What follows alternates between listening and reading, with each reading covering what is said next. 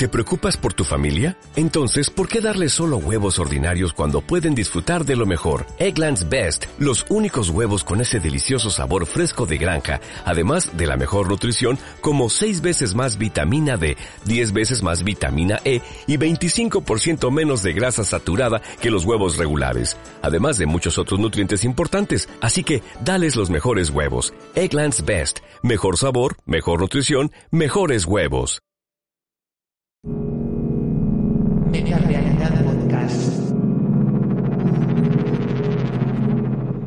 Hola, vamos a hablar ahora un poco de, robótica y de las cosas que, que, había en Star Trek que han podido influir en los científicos hoy en día, las cosas que sí son ciencia ficción y las que realmente pues están en nuestro día a día.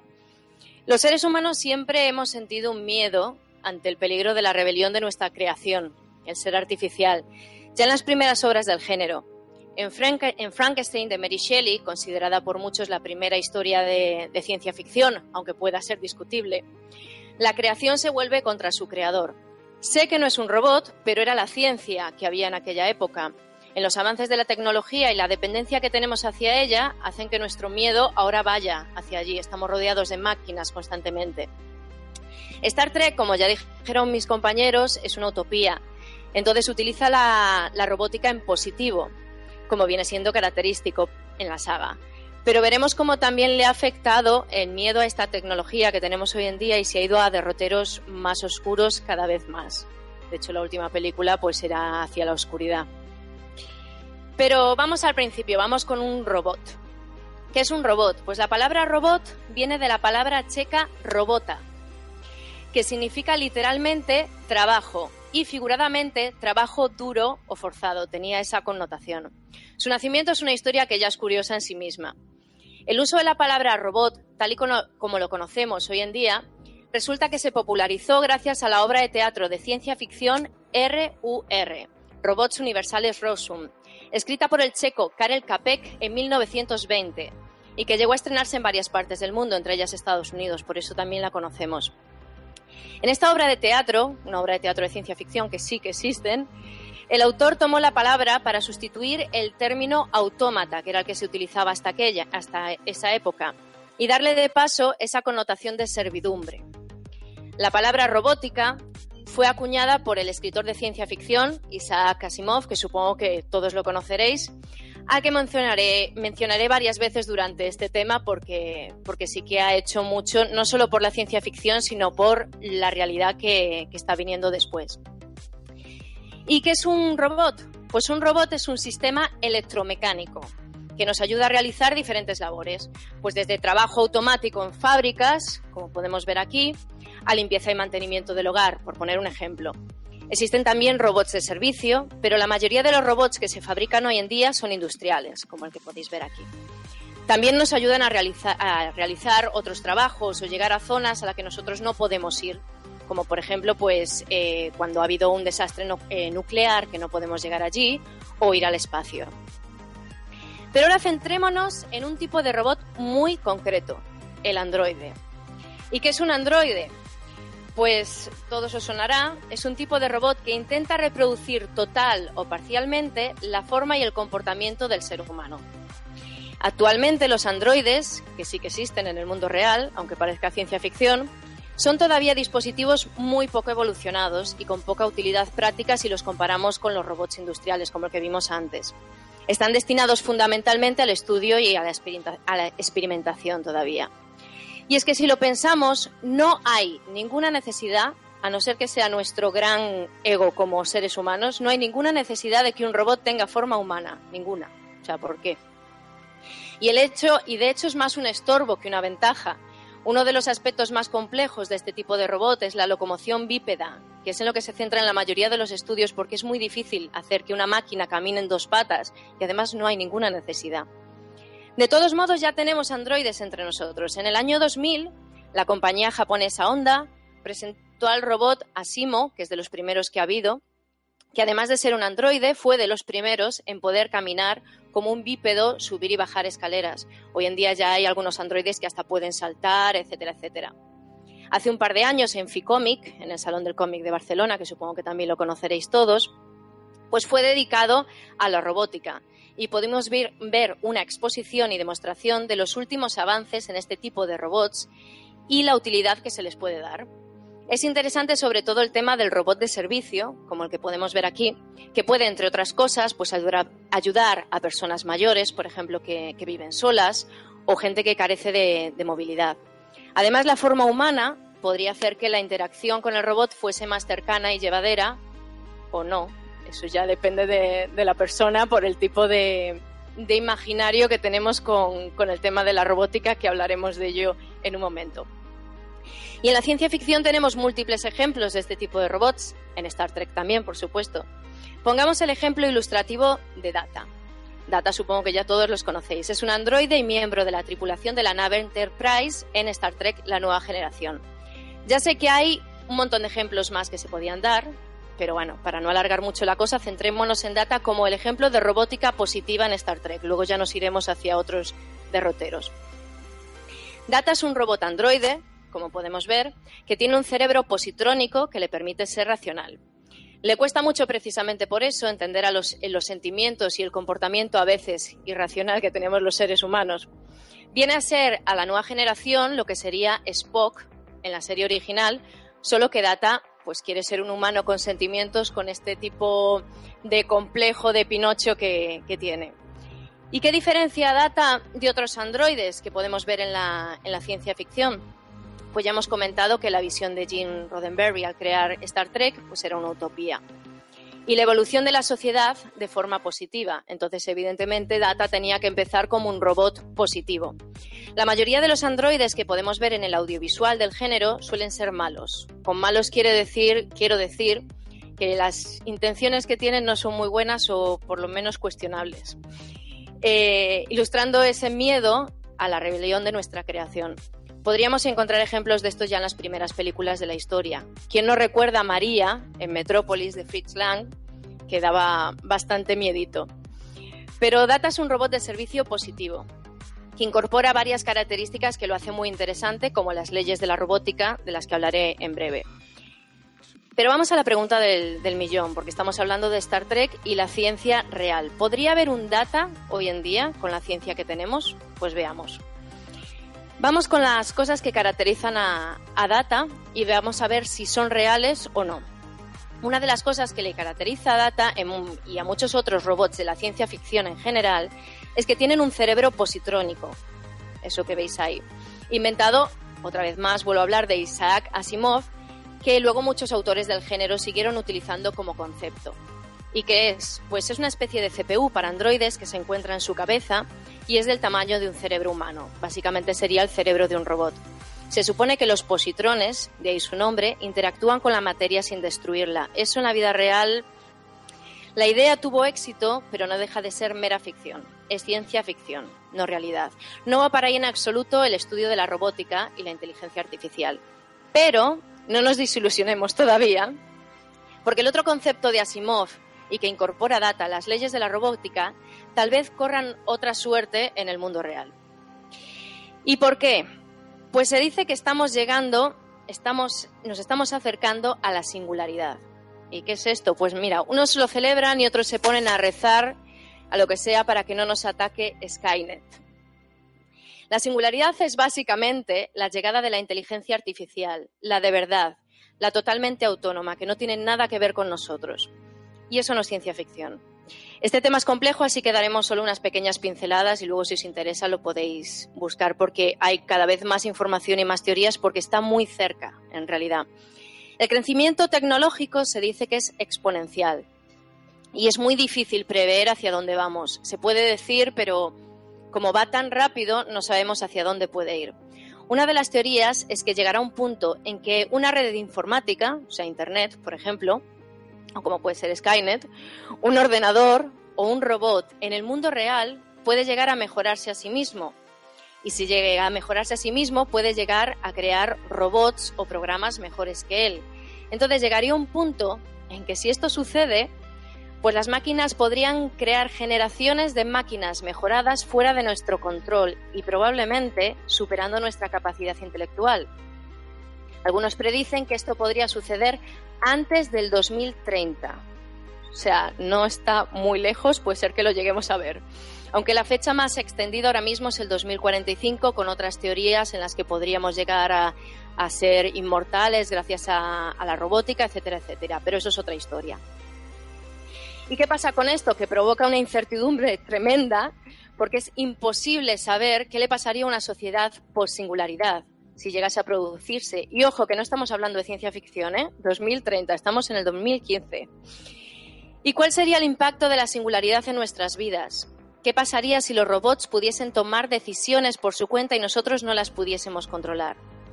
Pues hombre, el miedo se dispara un poco.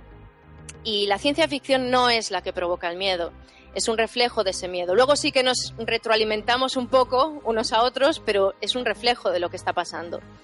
Una de las cosas que se repiten en las obras de ficción, y es porque es nuestro pensamiento, eh, es el análisis directo hecho por las inteligencias artificiales de nuestro uso del planeta. ¿Cuántas veces hemos visto a inteligencias artificiales en obras de ficción diciendo que la raza humana es un virus, que es un parásito y que habría que eliminar? que sinceramente a veces no les culpo por la idea. ¿Podría suceder esto? Hombre, es imposible de saber porque en cuanto algo como la singularidad se produzca, el pensamiento de la inteligencia artificial no tiene por qué seguir la misma lógica que el nuestro. O sea, nosotros pensamos que las máquinas pueden pensar eso, a lo mejor ni siquiera, a lo mejor nos opian. O sea, no, no lo podemos saber. Entonces, ¿cómo nos protegeríamos si esto sucediera? Pues uno de los primeros ejemplos de medidas de seguridad propuestas para la inteligencia artificial sí viene de la ciencia ficción, sí viene de Asimov, sí lo incorpora Data en Star Trek y sí se está debatiendo en la vida real hoy en día de la necesidad de algo parecido a eso en la programación actual antes de que la singularidad se produzca. Y estas son las, las tres leyes de la, de la robótica. Evidentemente, hoy en día no son no, tenemos que usar las leyes de la robótica porque no existe la inteligencia artificial como tal. Pero sí, eh, si ocurre la singularidad, sí que tendríamos que tener algo así en cuenta. Entonces, antes de continuar, vamos a repasarlas rápidamente por si alguien no las conoce, aunque supongo que todo el mundo sabe cuáles son. Uno sería que un robot no hará daño a un ser humano por inacción eh, o por inacción permitir que un ser humano sufra daño. Dos, un robot debe ofrecer las, obedecer las órdenes dadas por los seres humanos, excepto si estas órdenes entrasen en conflicto con la primera ley. 3. Un robot debe proteger su propia existencia en la medida en que esta protección no entre en conflicto con la primera o la segunda ley. Y luego existe una ley cero que se metió a posteriori y que Data tiene también, que es un robot no hará daño a la humanidad o por inacción permitir que la humanidad sufra daño en conjunto. En el libro Yo Robot, de Asimov, obviemos la película, por favor, vamos a hablar del libro, vemos los problemas que traen estas leyes, cómo los operarios a veces son los que cometen el error, o lo complicado de saber cómo reaccionará una inteligencia artificial llevando esas normas al pie de la letra. Lo mismo que decía, no sabemos cómo pensará un robot porque no somos nosotros. Entonces, el debate que hay sobre crear unas leyes de la robótica de cara a la singularidad eh, el, debate real que existe hoy en día es que con ello tal vez frenaríamos el avance tecnológico, porque pondríamos límites a lo que se puede o no hacer con un robot o a lo que puede o no hacer un robot. Ejemplos de esto, científicos reales, pues por ejemplo en el 2004 el Instituto de Investigación de la Inteligencia de la Máquina lanzó una campaña de Internet llamada Tres leyes inseguras para crear conciencia sobre los problemas de la seguridad de la inteligencia artificial, si esta es real y esto se produce, y la insuficiencia de las leyes de Asimov en particular, porque habría muchísimas más variables. En el 2011, el EPSRC, Consejo de Investigación de Ingeniería y Ciencias Físicas, y el AHRC, Consejo de Investigación de Artes y Humanidades de Gran Bretaña, publicaron conjuntamente Cinco principios éticos para los diseñadores, constructores y los usuarios de robot en el mundo real. No para las máquinas, porque todavía no existe la singularidad, pero sí para la gente que, las crea. Y esos cinco serían, uno, los robots no deben ser diseñados exclusivamente o principalmente para matar o dañar a los humanos, muy similar a las leyes de la robótica. Dos, los seres humanos, no los robots, son los agentes responsables. Los robots son herramientas diseñadas para lograr los objetivos humanos. 3. Los robots deben ser diseñados de forma que aseguren su protección y seguridad. 4. Los robots son objetos. No deben ser diseñados para aprovecharse de los usuarios vulnerables al evocar una respuesta emocional o dependencia. Siempre debe ser posible distinguir un robot de un ser humano. Tipo Blade Runner, eh, sería necesario el test de Turing.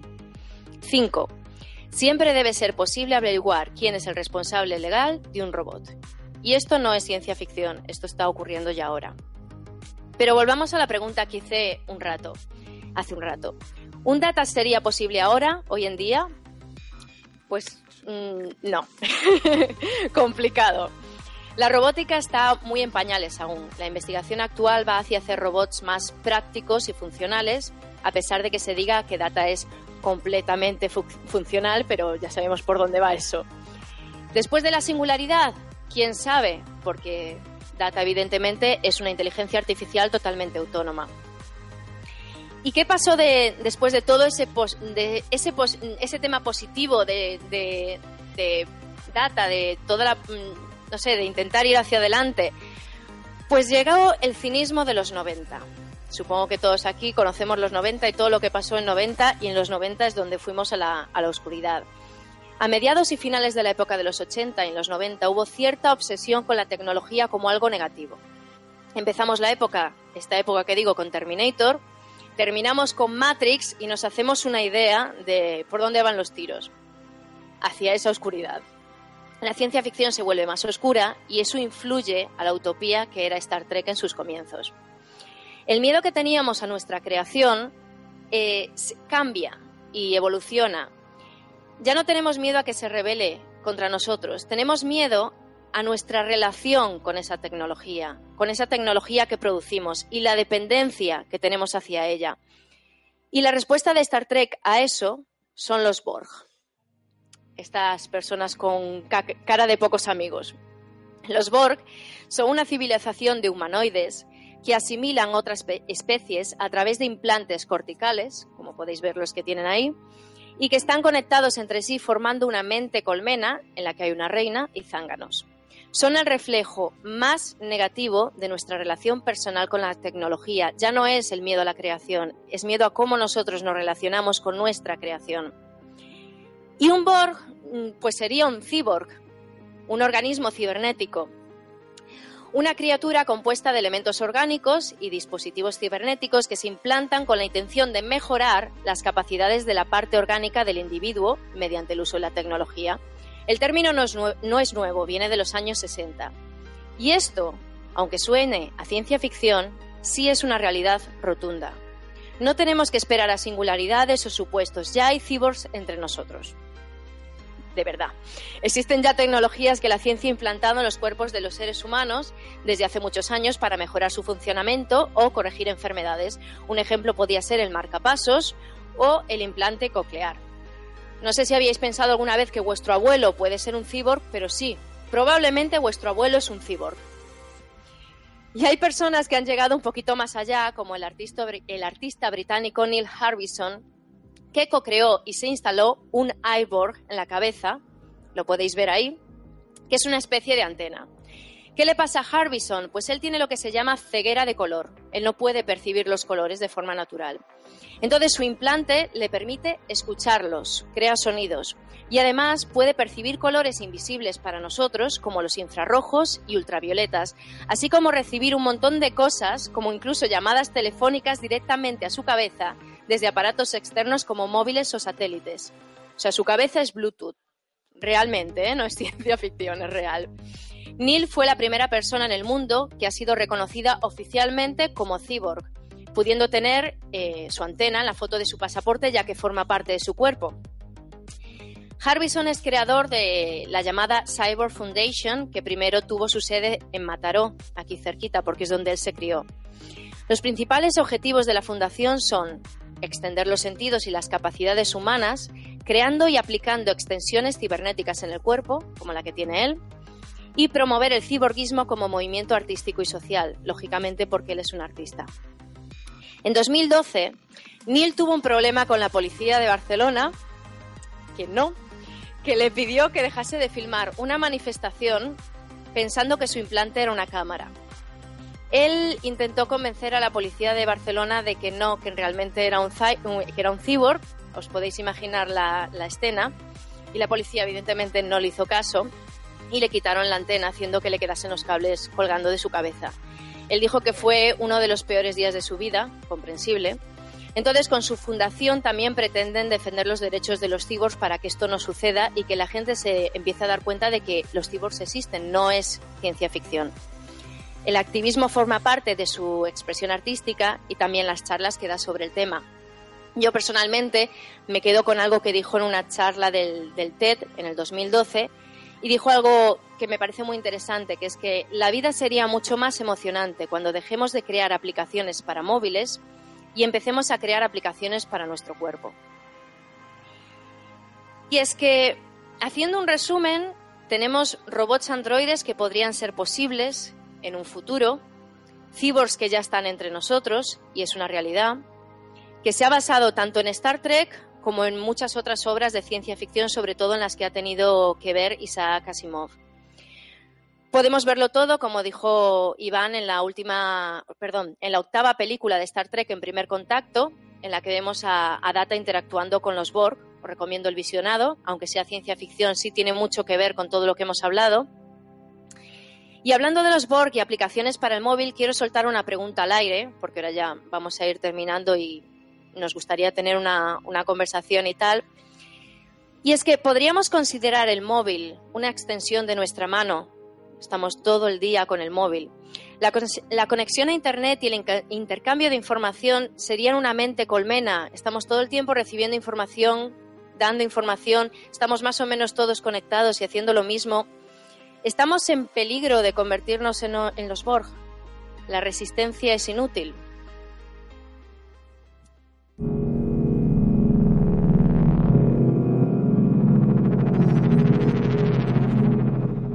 ¿Te preocupas por tu familia? Entonces, ¿por qué darles solo huevos ordinarios cuando pueden disfrutar de lo mejor? Eggland's Best, los únicos huevos con ese delicioso sabor fresco de granja, además de la mejor nutrición, como 6 veces más vitamina D, 10 veces más vitamina E y 25% menos de grasa saturada que los huevos regulares, además de muchos otros nutrientes importantes. Así que, dales los mejores huevos. Eggland's Best, mejor sabor, mejor nutrición, mejores huevos.